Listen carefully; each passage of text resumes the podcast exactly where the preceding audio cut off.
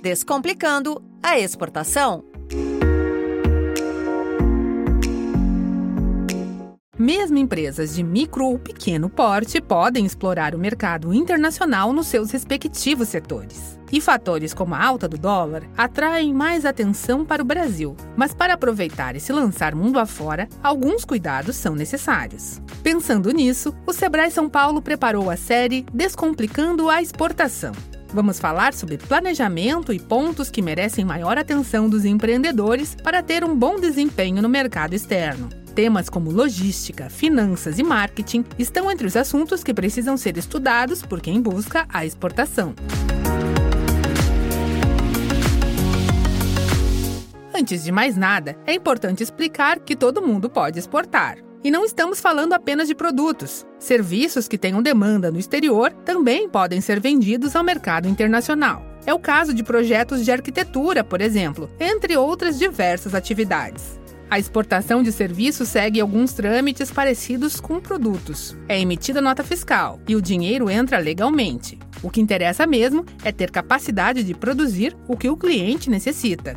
Ao contrário do mercado brasileiro, os clientes internacionais não costumam ser tolerantes com atrasos ou entregas que não estão totalmente de acordo com o que foi combinado. Muitas vezes, é interessante esperar o momento certo para vender a grandes redes. Mesmo empresas já consolidadas aqui no Brasil podem precisar de um recomeço lá fora, comercializando pequenas quantidades para entrar em determinado mercado.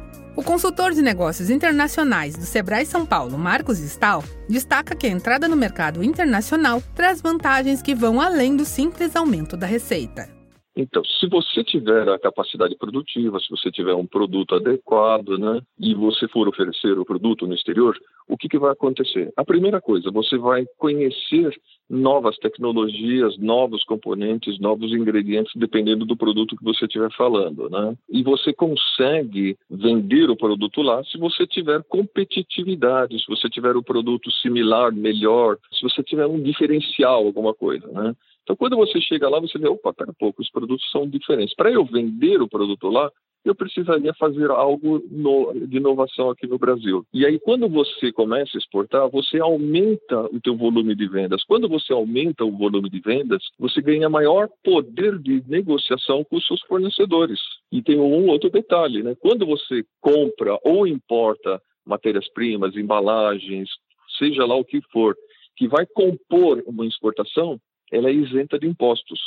Então você ganha muita competitividade. Fora o, o, glamour que é você anunciar que o produto está na Alemanha, que o produto está nos Estados Unidos, que está na Argentina, que o produto é exportado, que é exportável. Tá? O comércio exterior, além de uma ferramenta financeira, alavanca vendas através de marketing internacional e várias coisas nesse sentido, aqui no Brasil mesmo, tá? O, marketing como uma ferramenta utilizando o glamour da exportação. Uma boa dica para quem pretende exportar é acessar o site da Apex Brasil. A Apex é a agência brasileira de promoção de exportações e investimentos. Assim como o Sebrae, ela também dá suporte para as empresas que miram no mercado internacional. O site é o apexbrasil.com.br. E para saber mais como o Sebrae pode ajudar, acesse sebrae.com.br ou ligue para 0800 570 0800. No próximo episódio, vamos falar sobre o planejamento para começar a exportar.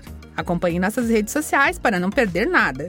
A série Descomplicando a Exportação conta com produção e entrevistas de Pedro Pereira, edição de Kervin Borer e locução de Tatiana Pidutra, da Padrinho Conteúdo. Até a próxima! Descomplicando a Exportação.